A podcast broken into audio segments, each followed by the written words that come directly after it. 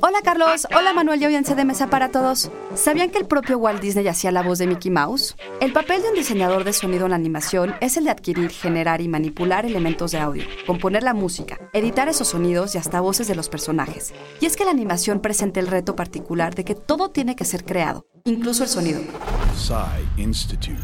Masterpiece Your Life. Tras el éxito de The Jazz Singer en 1927, todos los estudios de animación trataron de aprovechar las posibilidades del sonido sincronizado.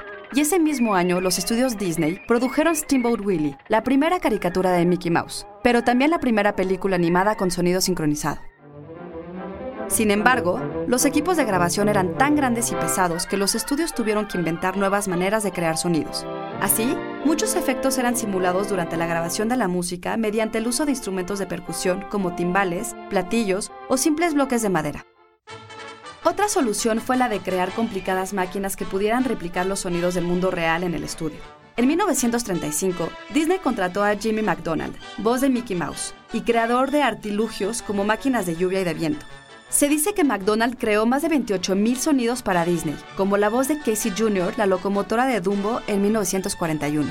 Fueron muchos los músicos que echaron mano de su talento y habilidades en crear sonidos para la animación, pero de ellos hablaremos en nuestra siguiente cápsula. Texto por Nancy Mendoza. Yo soy Ana Goyenechea y nos escuchamos en la próxima cápsula SAE.